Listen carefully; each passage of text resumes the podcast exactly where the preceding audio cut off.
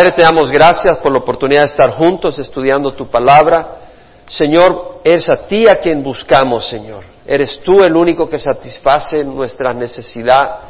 Eres tú quien tienes poder y eres tú quien ha mostrado el amor que nosotros necesitamos, Señor. El amor que apreciamos. Y te rogamos, Padre, que nos bendigas, que nos des entendimiento, que apartes al enemigo, cualquier distracción, que nos ayudes a recibir de ti, Señor, que tu palabra fluya y que tu pueblo sea alimentado, sea corregido, sea exhortado, sea animado, sea bendecido. Glorifica tu nombre en medio de nosotros, exalta a Jesús, Padre, que nuestros corazones sean rendidos a tu presencia, podamos ser fortalecidos, bendecidos, refrescados, tener un encuentro contigo, Señor. Padre Santo, tú hablas a veces como un susurro, Señor. Que como en el susurro nos hables en el corazón aquellas cosas que han de transformarnos y cambiarnos. Y levantarnos de una vida de mediocridad y llevarnos y movernos a una vida abundante como tú prometiste, Jesús. Porque tú no quieres que seamos mediocres, viviendo así como que estamos dormidos, sin saber para qué existimos ni para qué vivimos. Muéstrate en medio de nosotros, Señor, en nombre de Jesús. Amén. Estamos estudiando el libro de Miqueas y en hebreo es Micaya. El nombre es Mica, pero es una abreviación de Micaya, quien como Jehová. Jehová es nuestro Dios glorioso y maravilloso. Nadie como Él es el único Dios verdadero, los demás son dioses falsos. Y leemos de que Miqueia o Micaya o Miqueas profetizó ahí por los años 750 a los años 701 antes de Jesucristo, durante el reinado de Jotam, Acaz y Ezequías. Y repito, Jotam se hizo poderoso porque ordenó sus caminos delante de Jehová su Dios. Si queremos caminar con fortaleza en esta vida, necesitamos ordenar nuestros caminos y quien nos da la fortaleza para hacerlo es el Señor. Ahora sabemos de que durante los días de Jotam el pueblo seguía corrompiéndose a pesar de que este fue un buen rey que ordenó sus caminos y se hizo poderoso. Y por eso Dios les envió a Resín, rey de Aram, y a Peca, hijo de Ramalías, hijo de eh, eh, rey de Israel, y hicieron incursiones, tomaron rehenes, provocaron grandes matanzas eh, posteriormente durante el reinado de Acaz.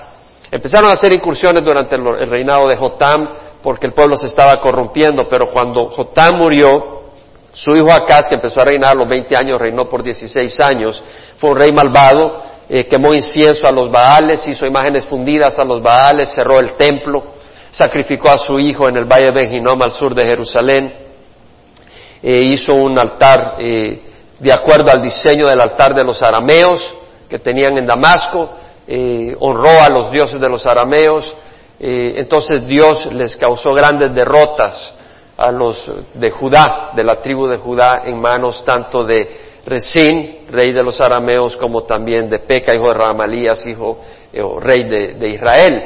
Ahora, en ese tiempo, él clamó y pidió ayuda no a Dios, sino a Siria, y Tiglat-Pileser, que era rey de Asiria, vino, eh, venció a los arameos, mató a Resín y se llevó a los arameos al exilio a Kir, allá en Mesopotamia. Por otro lado, eh, cuando, eh, bueno, cuando murió Acaz, que fue un rey terrible, su hijo Ezequías fue distinto. A pesar de tener un padre que era malvado, Ezequías fue un buen rey, eh, abrió el templo, purificaron el templo, empezaron a hacer de nuevo los sacrificios y las, las actividades que prescribía la ley de Moisés y también vemos de que él celebró la Pascua y mandó eh, mensajeros por todo Israel para que celebraran la Pascua, hizo reformas religiosas. Esos fueron los tiempos durante esos tres reinados en Judá, Jotam, Acas y Ezequías que eh, profetizó Miqueas. El pueblo estaba eh, envuelto en idolatría durante el tiempo de Jotam y durante el tiempo de Acaz. Durante el tiempo de Ezequías hubo reformas. Fue durante ese tiempo que profetizó. Hablamos de que dio dos mensajes. En primer capítulo y el segundo leemos el primer mensaje, donde es un mensaje de juicio que iba a destruir a Samaria, la capital del imperio norte, por la idolatría y también los iba a destruir y los iba a llevar al exilio. Eh, eh, por su idolatría y además por la opresión. Las personas veían cómo robarle el terreno, las casas a otras personas en base a sus conectes, sus contactos, eh, sus posiciones de poder. El segundo mensaje es de destrucción a Jerusalén y también es un mensaje contra los líderes, contra los gobernantes, porque gobernaban por soborno, hacían juicio distorsionado, por soborno amaban el mal y aborrecían el bien. Los sacerdotes enseñaban por precio, los profetas adivinaban, no profetizaban, sino que adivinaban por dinero. Había una corrupción total. El Señor dice de que iba a destruir Jerusalén. Ahora, tanto después del mensaje, el primer mensaje que está en el primero y segundo capítulo, como el segundo mensaje que está en el tercer capítulo, cuarto y quinto, vemos que Dios habla de promesas de bendición. En el segundo capítulo habla de que Él como un pastor iba a recoger a su rebaño y Él iba a ir a la cabeza, iba a abrir, iba a abrir brecha y las ovejas iban a ir detrás de él, hablaba de bendición, Jehová a la cabeza. Y lo mismo en el cuarto capítulo, después de hablar de que iba a destruir Jerusalén, dice que el monte Sión, que es donde está Jerusalén, iba a ser elevado sobre todos los montes, está profetizando sobre lo que va a ocurrir en el futuro. Y que de Jerusalén va a salir la ley, porque Dios mismo va a reinar desde Jerusalén, y de Sión saldrá la ley, y de Jerusalén la palabra de Jehová. Y luego habla de Él que va a reinar en el capítulo 5 habla del Mesías, pero tú, Belén Éfrata, aunque eres pequeña entre las familias de Judá, de ti me saldrá el que ha de ser gobernante en Israel, cuyos orígenes, cuyas salidas son desde tiempos antiguos, desde los días de la eternidad. Está dando testimonio, profecía de que el Mesías iba a nacer de Belén, aquel que existía antes de nacer en Belén, porque sus salidas son desde los tiempos de la eternidad. Y luego, en el capítulo 5, leímos cómo habla de que Él los iba a pastorear en el poder de Jehová. Bueno, hasta ahí terminamos el domingo pasado, o sea, los primeros cinco capítulos, dos juicios. Ahora entramos al final del libro de, Miqueas, el capítulo 6 y 7. En ellos el Señor, a través de Miqueas, emite su tercer juicio, pero también va a terminar con una tremenda bendición.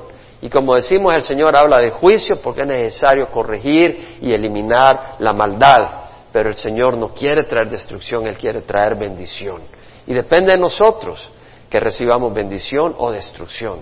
Ahora, en el capítulo 6 dice, oíd ahora lo que dice Jehová, levántate, litiga con los montes. Bueno, y oigan las colinas tu voz, oíd montes la acusación de Jehová y vosotros perdurables cimientos de la tierra, porque Jehová tiene litigio contra su pueblo y con Israel entablará juicio. Bueno, está diciendo oíd una vez más, en cada mensaje él empieza diciendo oíd. En el primer capítulo habla oíd pueblos, en el segundo capítulo dice oíd Israel. Y acá oíd líderes, en el capítulo 3, perdón, oíd jefes en el capítulo 6, oíd ahora lo que dice Jehová, es la palabra de Dios, no es invento del profeta, es la palabra del Señor. Oíd lo que dice Jehová, levántate, litiga con los montes, le está hablando a Israel, le dice, levántate, no le está diciendo pelea con los montes, una mejor traducción es como dicen en inglés en el New International Version, la New American Standard, la New King James, plead your case before the mountains. O sea, presenta tu caso legal ante los montes. Dios está llamando a los montes como testigos del caso que tiene Dios contra el pueblo de Israel. Y le dice, levántate, presenta tu caso ante los montes. Oigan las colinas tu voz. ¿Por qué? Porque los montes eran testigos de cuando Israel entró a la tierra prometida por la mano poderosa y de bendición de Dios. Los montes fueron testigos de todas las bendiciones de Dios con Israel. Entonces está diciendo, ok Israel, presenta tu caso con los que han sido testigos, que son los montes. Oíd montes la acusación de Jehová. La palabra acusación acá es rib, en el hebreo es contienda, controversia, disputa, pleito, caso legal. Es decir, oíd montes, el caso que tiene Jehová. Y vosotros perdurables cimientos de la tierra, porque Jehová tiene un caso contra su pueblo. Y con Israel entablará juicio. La palabra entablar juicio acá es yakaj, que quiere decir Israel, porque eh, eh, Dios va a reprender, yakaj es reprender, reprochar, declarar culpable, eh, castigar, convencer, juzgar, razonar con alguien. en un sentido legal. Lo que está diciendo es que el Señor va a traer un juicio, va a razonar con Israel, va, va a discutir con Israel qué está pasando, pero en una forma legal y él mismo va a declarar culpable a Israel. tengamos por entendido que Dios es testigo de las cosas, pero Dios es, también es juez. Entonces es un problema cuando Dios tiene un caso contra nosotros, porque Él es Dios y Él es verdad, Él 100% es verdad, nunca se equivoca. Y si Dios tiene un caso contigo, estás frito, porque Él es juez. Él es el acusador y Él es juez. ¿Cómo que Él es acusador? Un momento. Dios ha enviado a salvarnos. Dios no vino a juzgar, sino a salvar. ¿Cierto? ¿Y quién acusa a los hermanos? Satanás. Pero no te equivoques. Porque si tú no eres hijo de Dios y tú no recibes al Señor, habrá un día donde vas a estar enfrente de Dios y Él te va a acusar. ¿Sí? Porque Él es juez. Él va a juzgar. Él va a juzgar porque aquellos que rechazan a Jesucristo, aquellos que rechazan el amor de Dios, van a tener que dar cuentas por cada obra mala que han hecho. ¿Y contra quién pecamos? Contra Dios. No lo dijo el salmista, contra ti, solo contra ti he pecado. Y es Dios quien tiene un acaso contra nosotros. Y nosotros tenemos que tener cuidado, con, entendiendo que eh, hay un Dios a quien tenemos que honrar y respetar. Bueno, ahora viene el Señor y presenta el caso. Y el versículo 3 dice, pueblo mío, ¿qué te he hecho? ¿O en qué te he molestado? La palabra molestar acá es en inglés, how have I wearied you? De hecho, la palabra en el hebreo es la A, que quiere decir cansar, causar pesar, agotar, poner una carga que te vuelve exhausto. Lo que está diciendo el Señor es, ¿qué te he hecho? ¿Qué te he hecho para que te tires a la idolatría? ¿Qué te he hecho para que en vez de amarme a mí, después de que empezaste bien, te tires a los ídolos? ¿Qué te he hecho para que en vez de pedirme a mí que supla tus necesidades, empiezas a robar? ¿Qué te he hecho para que cuando te estoy bendiciendo quieras más y lo quieras hacer a costa de tu prójimo y dejes a mujeres sin casas y sin terrenos? ¿Qué te he hecho para que mientas? ¿Qué te he hecho para que engañes a tu vecino usando pesas falsas? De manera que pesan menos y le estás vendiendo menos de lo que te está pagando. ¿Qué te he hecho? dice el Señor, para que hagas toda esa maldad. ¿Qué te he hecho? ¿En qué te he molestado? Respóndeme. Ahora viene y dice, esto es lo que yo he hecho por ti. Yo te hice subir de la tierra de Egipto, de la casa de servidumbre te redimí. El pueblo de Israel eran esclavos en Egipto. Y la palabra redimir conlleva el hecho de que ha pagado rescate. Dios pagó rescate para librar al pueblo de Egipto. ¿Qué hizo Dios cuando estaban en Egipto? Le dijo a, a cada hogar, agarren el cordero, lo sacrifican y con la sangre marcan la puerta y el ángel del Señor pasará sobre esa casa, no traerá destrucción. Hermanos, el Señor no hubiera hecho eso si no hubiera una promesa de Dios que iba a entregar a su Hijo Jesucristo un día para poder rescatar a esas personas. Eso era lo que simbolizaba. Y dice, yo de la casa de servidumbre te redimí, pagué por ti y envié delante de ti a Moisés, a Aarón y a Miriam pueblo mío, acuérdate ahora de lo que maquinó Balac. Cuando ellos iban entrando a la tierra prometida, estaban en los, en, los llanos de Moab, al este del río Jordán. Y cuando estaban ahí, el rey de los moabitas, Balac, dijo, caramba, este pueblo es imparable, tengo que llamar a alguien que los maldiga. Y mandó a llamar a Balaam, hijo de Beor, que estaba allá junto al río Éufrates, para que viniera y maldijera al pueblo de Dios. Y cada vez que lo iba a maldecir, terminaba bendiciendo porque Dios era el que le ponía sus palabras. Y él terminó diciendo, ¿cómo puedo, cómo puedo maldecir al que Dios ha bendecido? Entonces vemos que cuando vino el enemigo y quería destruir al pueblo de Israel, en vez de maldecirlo, Dios cambió la maldición por bendición. Cuatro veces Dios bendijo a través de Balaam al pueblo de Israel. Y luego dice desde Sittim hasta Gilgal. Aquí falta algo. La palabra es, el entender es, yo te he bendecido desde Sittim hasta Gilgal. Sittim eran los llanos de Moab, donde estaba el pueblo de Israel antes de entrar a la tierra prometida. Y desde ahí los llevó por el río Jordán. Pasaron el río Jordán, el río se abrió y el pueblo entró a Gilgal que fue donde pudieron entrar y, empezar su conquista de la tierra prometida. Dice, te he bendecido para que conozcas las justicias de Jehová. La palabra la justicia de Jehová es los hechos justos de Jehová. O, como dice otra traducción, para enseñarte sobre mi fidelidad. Es decir, que Dios convirtió las maldiciones que quería darle Balak a través de Balaam las convirtió en bendiciones. El Señor los sacó de la tierra de esclavitud de Egipto y les dio libertad.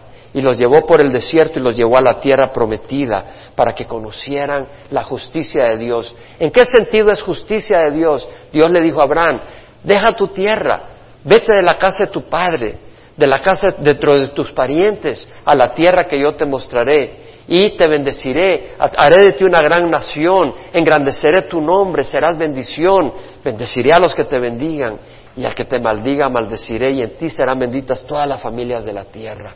Lo que estaba diciendo Dios es, Abraham, si tú me sigues, yo te voy a bendecir. Y Abraham dejó su tierra, dejó la casa de su padre, dejó la casa de su parentela y fue camino a la tierra prometida sin saber a dónde iba, pero iba a seguir la voz del Señor. Entonces Dios le ofreció y le prometió bendición. Y por esa misma bendición Dios bendició al pueblo de Israel. Esa es la fidelidad del Señor. Y cuando tú dejas Egipto, cuando tú dejas el mundo de pecado, cuando tú dejas tradiciones muertas, cuando tú dejas de seguir al hombre y empiezas a seguir a Jesucristo, como Abraham siguió a Dios, Dios te bendice. Dios te bendice. Y esa es la promesa del Señor. Ahora veamos que le dice, recuerda, recuerda. Versículo 5, pueblo mío, acuérdate ahora. Es necesario recordar lo que Dios ha hecho de nosotros. ¿Quién puede decir que Dios te sacó de Egipto? Dios me sacó de Egipto. Dios me sacó de la confusión. Dios me sacó de la esclavitud del pecado. Qué hermoso es ser libre del pecado. ¿Quién puede decir, Dios me sacó de la esclavitud del pecado? Amén.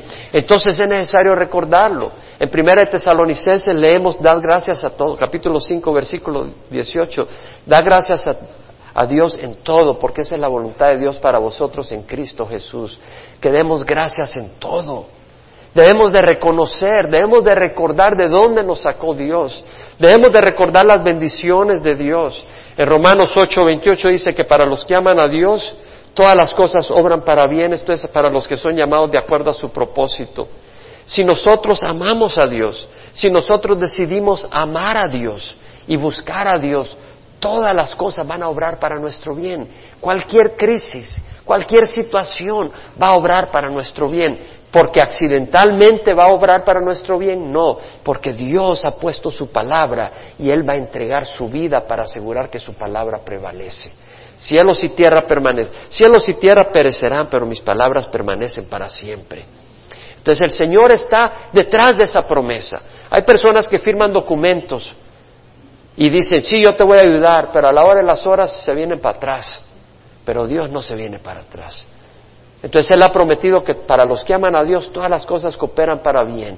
Esto es a los que son llamados de acuerdo a su propósito. Todas las cosas cooperan para bien para los que aman al Señor.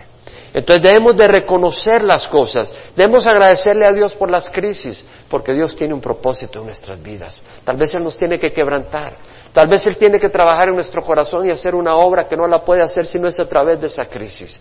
Pero necesitamos recordar de dónde nos ha sacado Dios. Necesitamos recordar lo que es caminar como ciegos sin tener luz. Necesitamos recordar lo que es caminar cuando nos guiaban con una fe ciega y no porque teníamos los ojos abiertos y oíamos la voz de Dios. Estábamos siendo guiados por hombres y ahora somos libres. Debemos de recordar y agradecer a Dios para que no tengamos un corazón malvado como el pueblo de Israel, que se hizo para atrás. Ahora, cuando yo pienso en estas cosas y digo que el Señor dice, ¿en qué te he molestado? Respóndeme, no hay respuesta. El pueblo de Israel no tiene un argumento para decir por qué hizo toda esa maldad. Hermanos, si nosotros no tenemos ninguna razón para hacer maldad, no tenemos ninguna razón para hacer maldad. Pero desde que entró el pecado en Adán y Eva, que ellos empezaron y ellos recibieron el consejo de Satanás, de hecho Satanás, como dice, lo leímos el miércoles, eh, cuando leemos a eh, Ezequiel, capítulo 28, que hace referencias a, Lucifer, que era un ángel maravilloso, y dice, así dice en Ezequiel 28, 12, así dice el Señor Jehová, tú eras el sello de la perfección, lleno de sabiduría y perfecto en hermosura. En el Edén estabas, en el huerto de Dios, toda piedra preciosa era tu vestidura, el rubí, el topacio, el diamante, el berilo el ónice y el jaspe, el zafiro, la turquesa y la esmeralda y el oro, la hechura de tus engastes y de tus encajes estaba en ti. El día que fuiste creado fueron preparados. Tú, querubín protector de alas desplegadas, yo te puse ahí. Estabas en el santo monte de Dios, andabas en medio de las piedras de fuego. Perfecto eras en tus caminos desde el día que fuiste creado hasta que la iniquidad se halló en ti. Yo pues te he expulsado por profano del monte de Dios, te he eliminado, querubín protector de en medio de las piedras de fuego. Se enalteció tu corazón a causa de tu hermosura, corrompiste tu sabiduría a causa de tu esplendor, te arrojé en la tierra. Vemos que Satanás, Lucifer, era un ángel maravilloso, era un querubín, pero Dios lo hizo libre. Dios hizo todo perfecto. Dios hace todo perfecto. Y lo hizo libre pero sin razón. No puedo explicar razón. ¿Qué es lo que hizo Satanás? Se rebeló contra Dios, se enalteció, quiso ser como Dios, quiso buscar el, aprecio y la, la atención que le corresponde solo a Dios. Entonces vemos acá la necesidad, la necesidad eh, de reconocer a Dios a veces eh, no entendemos. Si, si algo no podemos entender, algo que no puedo entender yo, es el mal. Yo no puedo entender el mal. ¿Por qué falló Satanás? ¿Por qué Satanás eh, se enalteció? Bueno, la misma pregunta es ¿por qué Eva creyó a Satanás? Cuando el Señor le dijo, si pruebas de cualquier árbol, no, o sea, no puedes comer de ningún árbol, y, Eva le dijo, sí, puedo comer de cualquier árbol menos del árbol del conocimiento del bien y del mal. Y le dijo, no, no, si comes de él no vas a morir, porque Eva le dijo, si, como de este árbol voy a morir. Y, le dice, no, si, le dice Satanás, si comes de este árbol no vas a morir, vas a ser sabio como Dios, conociendo el bien como el del mal. Y vino Eva y probó. ¿Por qué probó? ¿Por qué desobedeció a su Dios? No hay razón. Y la misma pregunta es, ¿por qué hemos desobedecido nosotros a nuestro Dios? No hay razón. No hay razón para que hayamos pecado. No hay razón.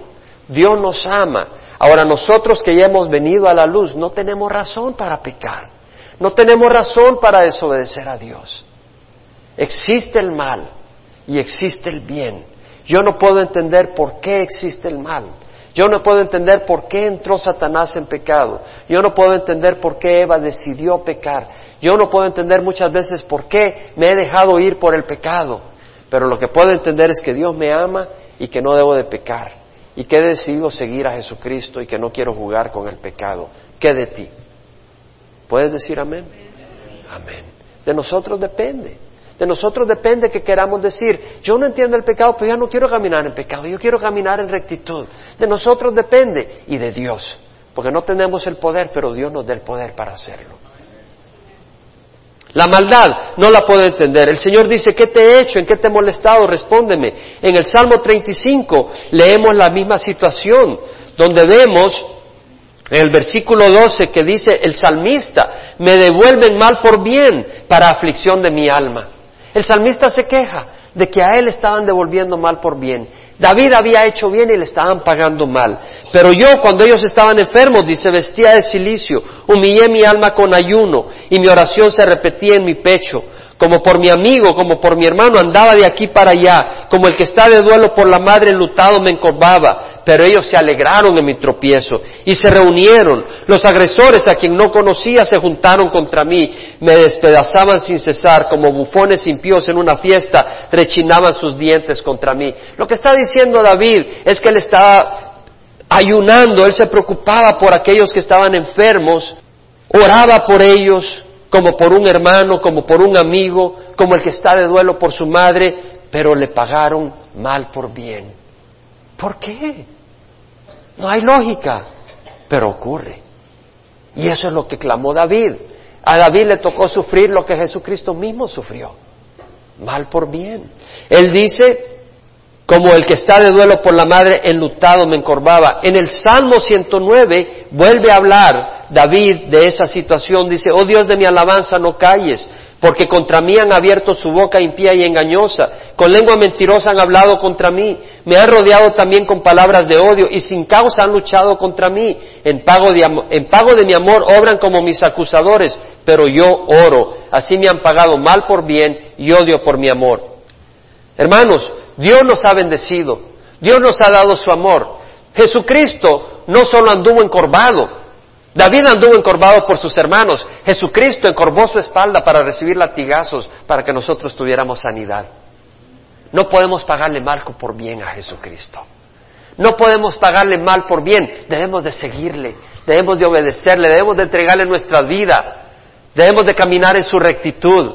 Eso es pagarle bien por bien porque llevamos el nombre de Jesús, somos cristianos. Y si llevamos el nombre de Jesús, queremos honrarle, sea santificado tu nombre. Es lo que decimos a Dios, que empiece en nuestras vidas. Yo no entiendo la maldad, no hay justificación para ella, pero existe. Juan nos relata cuando Jesucristo hace referencia a los judíos que lo querían matar. Y le dice en el versículo 44 del capítulo 8, soy de vuestro padre el diablo y queréis hacer los deseos de vuestro padre. Él, fue un homicida desde el principio, es decir, Satanás, Lucifer, pronto se convirtió en enemigo de Dios y en destructor de la obra de Dios. Yo no puedo entender por qué, pero sabes qué, el que no lo entienda no quiere decir de que por eso me voy a unir a él.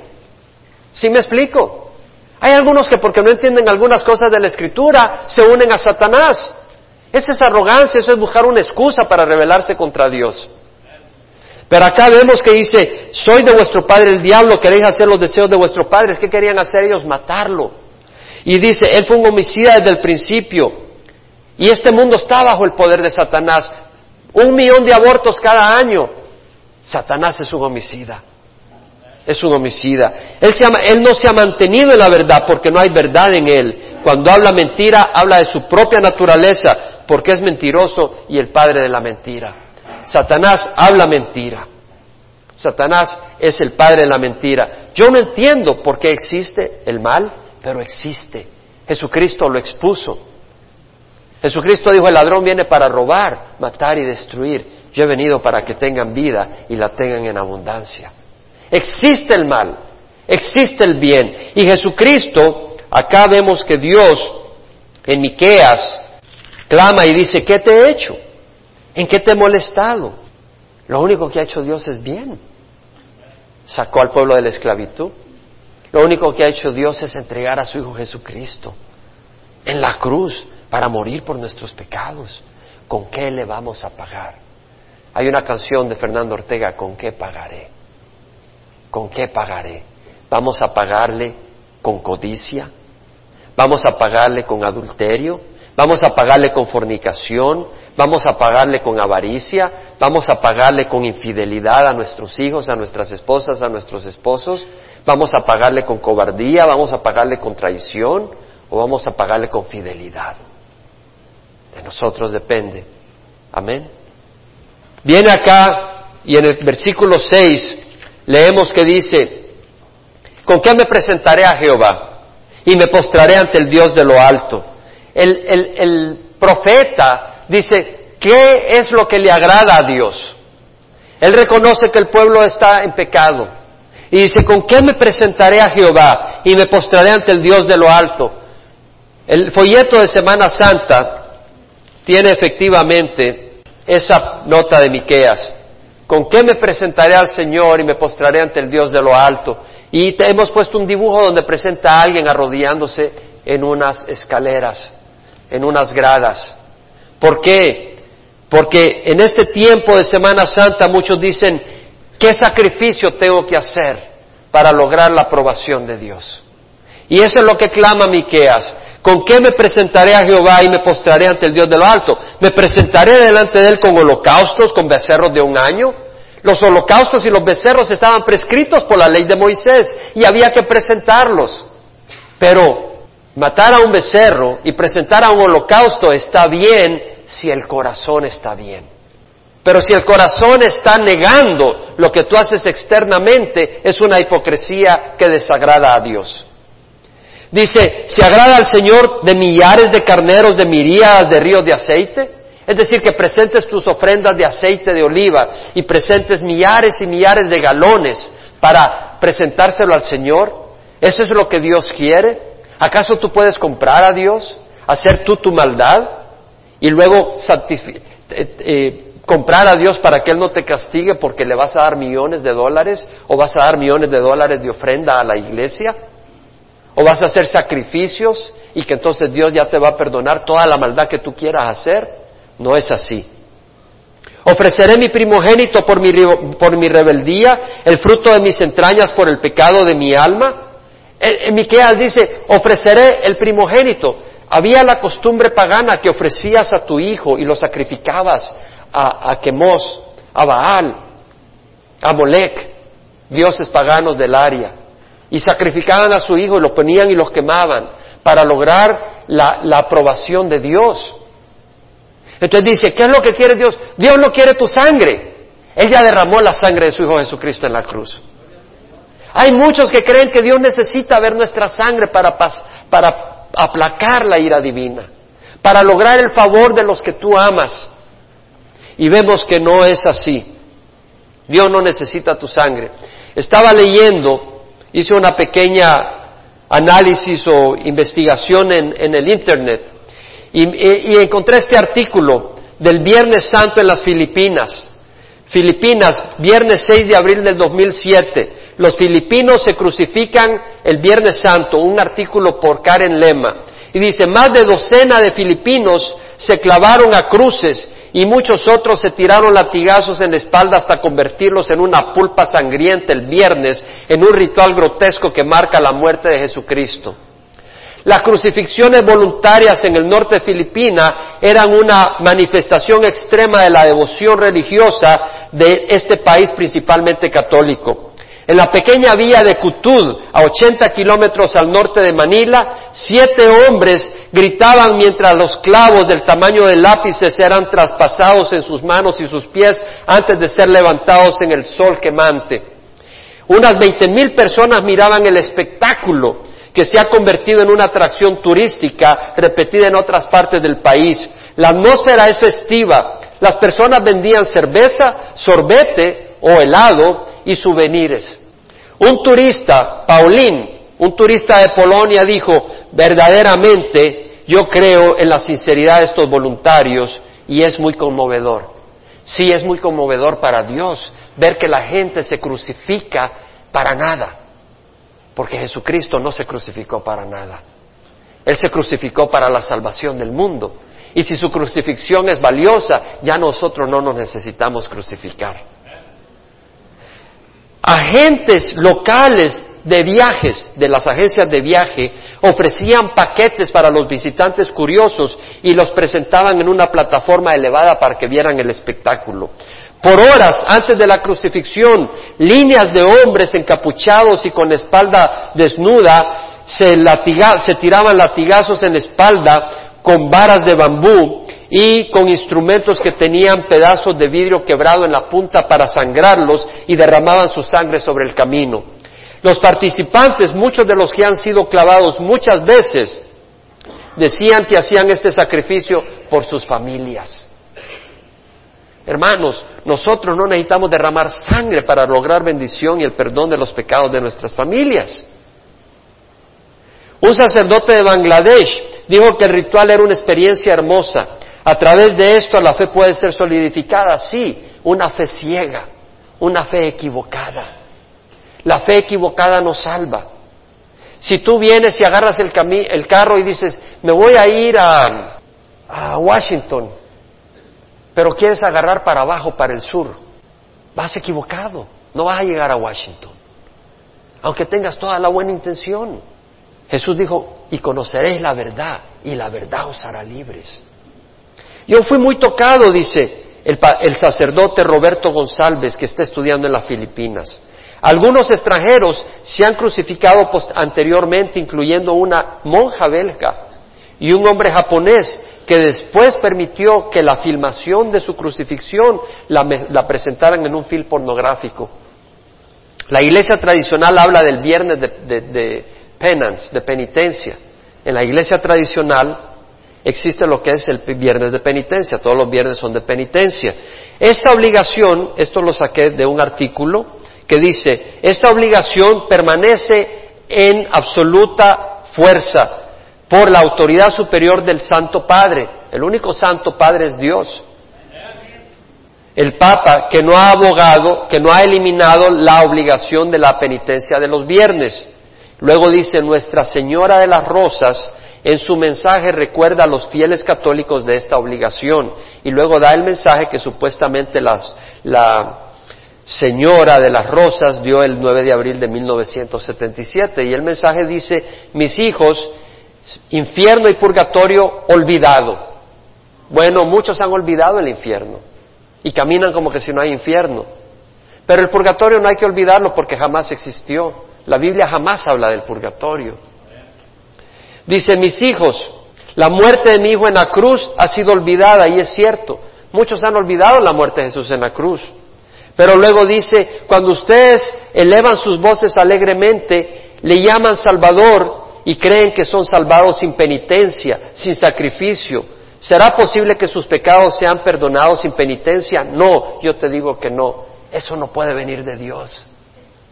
No puede venir de Dios porque está diciendo que para ser perdonados nuestros pecados necesitamos penitencia y Jesucristo murió para que no tengamos que morir por nuestros pecados.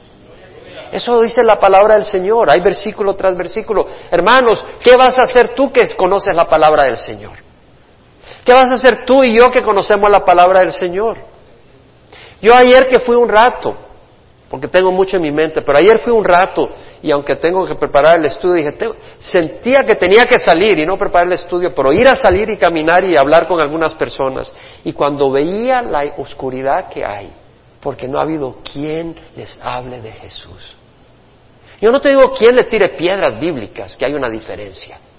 Pero quién llega, eh, eh, había una pareja y le empiezo a hablar. Y cuando le empiezo a hablar, empiezo a darme cuenta que esa persona empezó a escuchar como que si estaba oyendo la palabra de Dios. Y lo que le estaba diciendo es, tú estás en desesperación y necesitas a Dios. Tú necesitas al Señor, no religión, no tradición. Tú estás pasando por serios problemas y me estaba oyendo. Y esos ojos absorbían cada palabra. Y sabes qué te digo, así está llena nuestros vecindarios, de gente que necesita la luz y la salvación de Dios y el amor y el poder de Cristo. Vamos a compartir a Jesús. Vamos a compartir a Jesús. Un monje franciscano explica la posición de la Iglesia Católica y me fui a su artículo. Dice, en 1966 el Papa Pablo VI reorganizó la práctica de la Iglesia de la penitencia pública en lo que se llama la Constitución Apostólica de la Penitencia. Los católicos entre los, entre los 18 y 59 años tienen la obligación de ayunar el miércoles de ceniza y el viernes santo. En adición, los católicos de 14 años para arriba tienen que abstenerse de carne el miércoles santo, el viernes santo y todos los viernes de la cuaresma. Hermanos, el Señor vino a quitar cargas, no a poner. Y acusar a los fariseos de ponerle carga a la gente. La única carga que pide el Señor es que le sigamos. Ese es mucho más difícil pero es mucho más fácil, porque seguir a Jesucristo es algo precioso. La abstinencia dice, prohíbe el uso de carnes, pero no de huevos, productos lácteos o condimentos hechos de grasa de animal. Hasta las goteos de, tocino y con pedacitos de carne se le puede echar a la lechuga, dice. Dice, los obispos americanos hablan la enseñanza del supuestamente Santo Padre de acuerdo a la seriedad de observar estos días de penitencia. La obligación de hacer penitencia es seria. El Papa Pablo VI hizo más que reorganizar la ley de la Iglesia con respecto al ayuno y la abstinencia. Recordó la ley divina de que cada uno de nosotros debemos de hacer penitencia. Yo no veo en ningún lugar en la Escritura que nosotros tenemos que hacer penitencia. Todos debemos de darle la espalda al pecado. Amén. Pero luego dice, y debemos de hacer reparación a Dios por nuestros pecados. No, Jesús hizo reparación por nuestros pecados. Tú le preguntas a la gente, ¿para qué vino Jesús a morir? Por nuestros pecados. Pero no saben, porque luego se les enseña que uno tiene que hacer penitencia por sus pecados. Se les confunde. Me fui a la enciclopedia católica y dice, la penitencia no solo es una invención humana diseñada por la iglesia para darnos poder sobre nuestras conciencias o para que libremos nuestra atención emocional por nuestras almas atribuladas. Dice, es el medio ordinario que Cristo ha establecido para la remisión de pecado. ¿En dónde aparece en el Nuevo Testamento que la penitencia es el medio para perdonar los pecados? Una vez uno ha pecado, dice, uno debe buscar perdón no en las condiciones de uno, sino en las que Dios ha determinado. Yo digo amén. ¿Y cuáles son las condiciones que Dios ha determinado? Están en las escrituras. Pero dice acá no, es a través del sacramento de la penitencia. Dice, ningún católico cree que los sacerdotes, como un hombre, por más piadoso y aprendido que conocedor sea, tiene poder para perdonar pecados, es cierto, nadie tiene poder para perdonar pecados excepto Jesucristo. Este poder le pertenece a Dios nomás, dice. Pero Él puede y ejercita este poder a través de hombres, dice. Los que llevan a cabo el ministerio del sacramento de la penitencia. No se puede decir que la iglesia o el sacerdote interfiere entre el alma y Dios. El contrario, la penitencia es la remoción del único obstáculo que separa al alma de Dios. Lo que está diciendo este artículo de la Enciclopedia Católica es que lo que nos separa al hombre de Dios es que no haga penitencia. Y al hacer penitencia tiene acceso a Dios.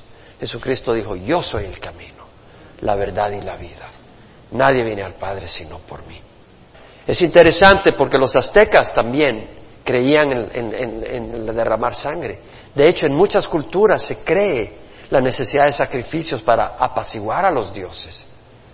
Y estaba leyendo un artículo, usted sabe que mataban 20 mil personas los aztecas al año en sacrificios y los ponían arriba de, las pirámides, estuve leyendo, y los doblaban como un arco y entonces venía y con un, un, cuchillo de obsidiana entraban en su caja torácica y sacaban el corazón y luego lo presentaban al sol, agarraban el cuerpo y lo tiraban bajo las escaleras y caían abajo y luego le quitaban los dedos y los dedos del pie y se los comían. Y era parte del sacrificio, también los mataban con flechas, los ahogaban, los quemaban, los mutilaban para apaciguar a sus dioses. Esas son prácticas paganas. El Señor en el Antiguo Testamento enseñó a ofrecer sacrificios, pero jamás eran humanos, eran animales. ¿Por qué? Porque iban a representar al único sacrificio que puede perdonar los pecados, el de Cristo Jesús.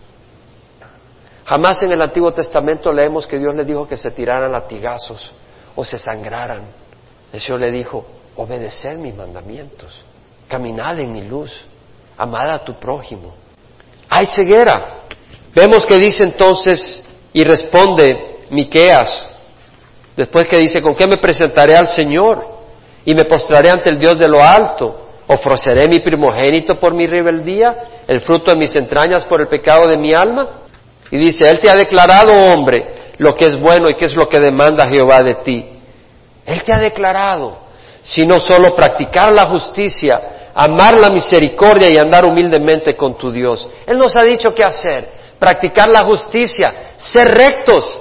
En el trabajo, si tienes que entrar a las ocho, no entres a las ocho y media y que tu amigo te ponga que entró a las ocho. Ser rectos. Cuando le debes dinero a alguien, págaselo cuando puedas. Y si te, te salió un dinerito, en vez de irte a Las Vegas a pasear, págale a quien le debes el dinero. Eso es ser recto. Practicar, no hacerlo de vez en cuando, sino que es una práctica continua. Practicar la justicia, amar la misericordia. La palabra misericordia acá es Hesed, que eso es amabilidad, un amor permanente, una fidelidad de pacto, un amor de pacto, fidelidad, amor fiel, comprometido. Entonces dice, practica la justicia, ama la misericordia. Es decir, ese amor fiel de esposo a esposa, de esposa a esposo, de hijos a padres, de padres a hijos, de hermano a hermano dentro de la congregación, a Dios, de hijos a Dios. Practica la justicia, ama la misericordia y camina humildemente con tu Dios. Es decir, reconociendo que somos pecadores, reconociendo que necesitamos de Dios, reconociendo que nosotros no hay nada bueno en nosotros, amén. No hay nada bueno en nosotros, hay maldad. Ah, no dice caminemos derrotadamente, dice caminar en humildad, en victoria. Un ejemplo de humildad perfecto fue Jesucristo, pero él jamás caminó derrotado. El pecado no tuvo espacio en él, jamás caminó derrotado. Caminó en victoria, pero con humildad, con mansedumbre.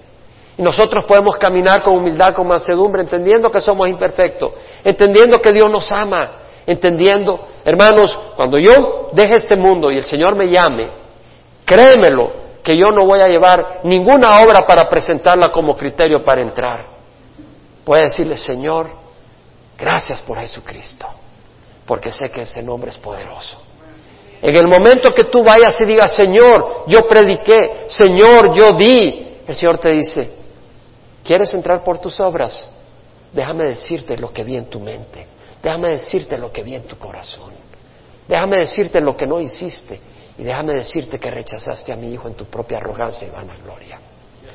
Entendamos de que no nos salva el practicar la justicia, el amar la misericordia y el caminar humildemente con nuestro Dios. Ese es el fruto de una vida convertida a Cristo. Pero no es lo que nos salva. Lo único que nos salva es Jesucristo. Pablo dijo en Efesios, por gracia sois salvos por medio de la fe.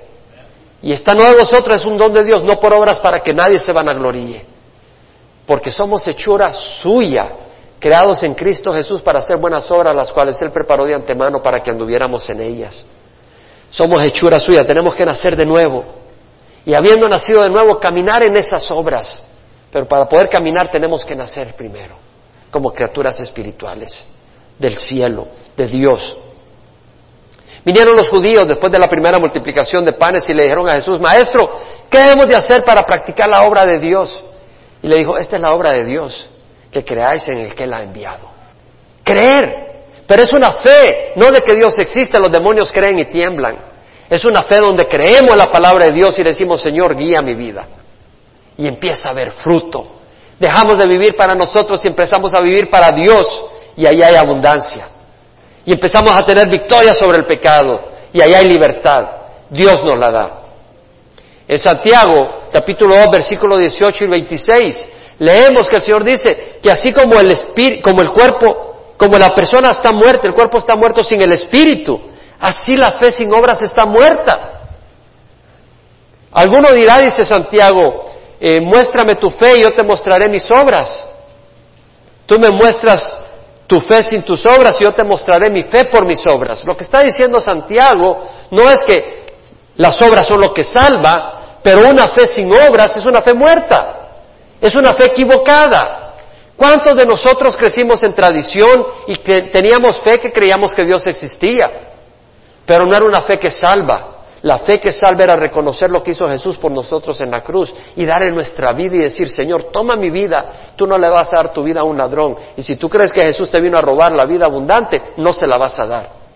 Pero si tú reconoces que Jesús vino a darnos vida y que Él merece el trono de nuestro corazón y que queremos caminar en su luz y en su rectitud, le damos nuestro corazón. Y ahí está el producto de una fe verdadera, de una fe viva. El versículo 9 dice, la voz de Jehová clama a la ciudad. La palabra clamará es en, es en, el futuro, pero en todas las traducciones americanas que vi y aún en la palabra hebrea es en el término presente. La voz de Jehová clama. Y la palabra clama acá es to call, to call out, to proclaim. En otras palabras, está llamando el Señor. Y dice, prudente es temer tu nombre. La palabra prudente en el hebreo es un poco más rica.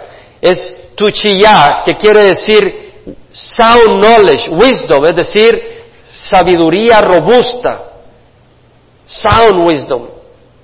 Sabiduría robusta es temer a Jehová. Es reconocer que Dios es de dioses, es Dios de dioses y Señor de señores.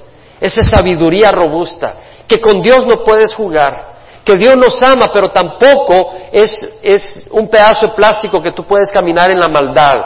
Dios tiene un caso contra toda la humanidad. Dios tiene un caso con la humanidad que rechaza a su Hijo Jesucristo. Sabiduría robusta es temer tu nombre. Oíd o tribu. La palabra tribu es rama y significa tribu o, rama o vara. Y por eso aquí la traducen tribu, pero muchas otras traducciones la traducen oíd la vara del Señor. Poned atención a la disciplina que viene de Dios, quien ha señalado su tiempo. Está diciendo, Dios traerá su disciplina sobre Israel. Poned atención a la disciplina que viene de Dios. ¿Cuánta gente ahorita anda en las calles indiferente a la disciplina que viene de Dios? Es una necedad. Luego dice, ¿hay todavía alguien en casa del impío con tesoros de impiedad? Es decir, el Señor ha proclamado que trae juicio. Y luego dice el profeta, ¿todavía hay alguien en casa del impío con tesoros de impiedad? O sea, ¿hay alguien todavía con ídolos?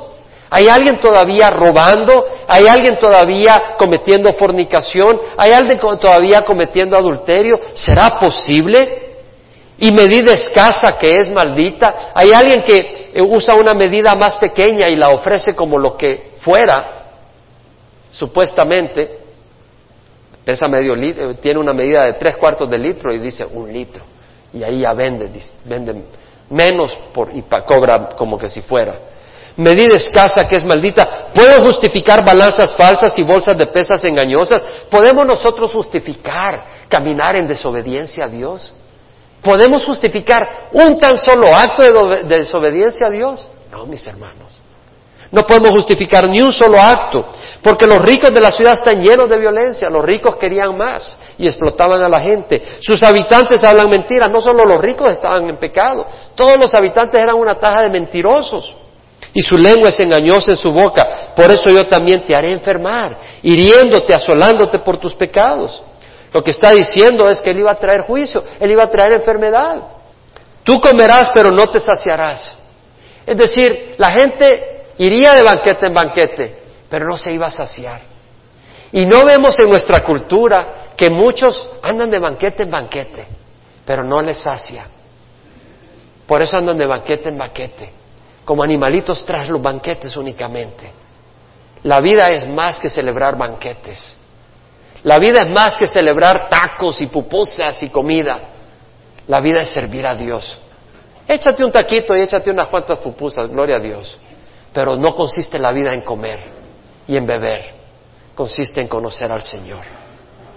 ¿Mm? Tú comerás, pero no te saciarás, y tu vileza estará en medio de ti. Apartarás, pero nada salvarás. Es decir, tú podrás ahorrar, tú podrás ahorrar dinero. Pero dice el Señor, pero al fin y al cabo no te lo vas a llevar.